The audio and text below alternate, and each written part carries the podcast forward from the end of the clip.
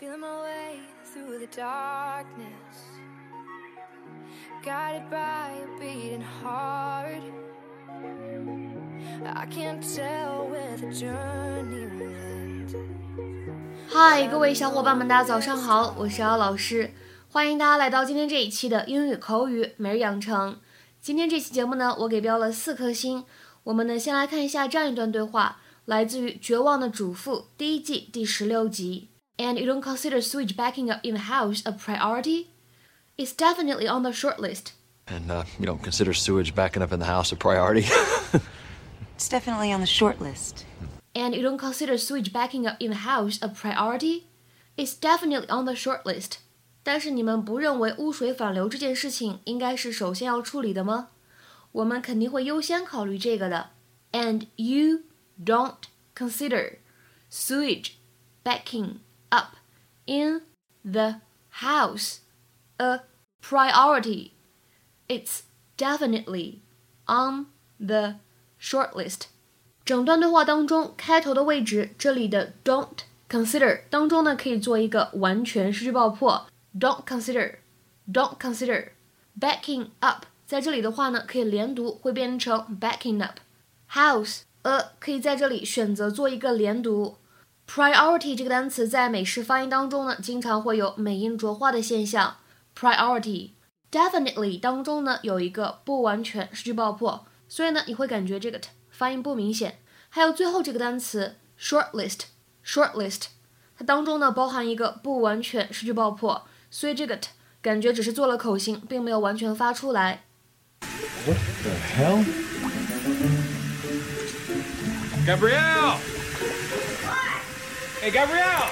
I think we got a problem here. I can't hear you. I said I think we got a problem. The water's backing up here. What? Sewage? yeah, that's sewage. So, uh, Mike, the suspense is killing us. Why don't you just tell us the bad news? well, your outtake pipe's completely corroded. That's why it collapsed. We're gonna have to tear it out and repipe the whole system. And how much is this going to cost? I'll do the job for you at cost, but you're still looking at six, seven grand minimum. Okay. Well, we'll let you know. Um, if uh, money's an issue, Oh, no, no, no. It's not the money. it's just uh, Carlos and I are trying to prioritize some little things we need to do around the house. right, and uh, you don't consider sewage backing up in the house a priority? It's definitely on the short list.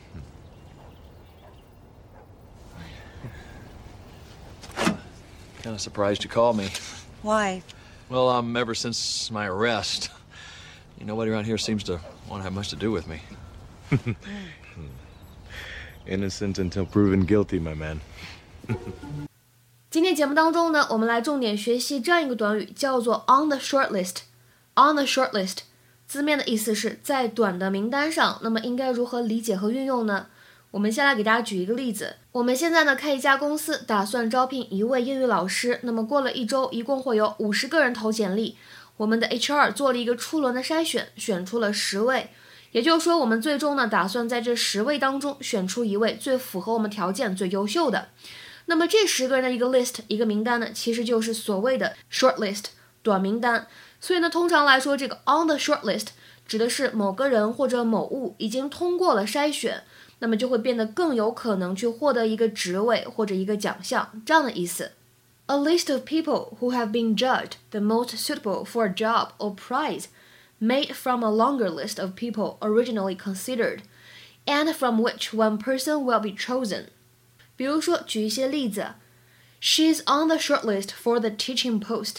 她呢已经通过了这个教学岗位的筛选，将很有可能获得这个职位。She's on the short list for the teaching post. 再比如说这个例子，We've drawn up a short list for the job.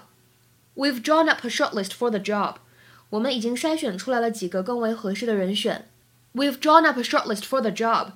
那么这样一个单词 short list，它呢其实也有当做动词的用法。我们呢可以说 shortlist somebody or something for something， 意思呢就是让某个人或者某物有更大的获奖或者说获得工作的机会，就相当于 to put somebody or something on a short list for a job, prize, etc.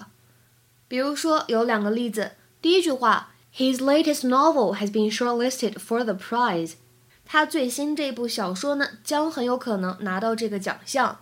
His latest novel has been shortlisted for the prize。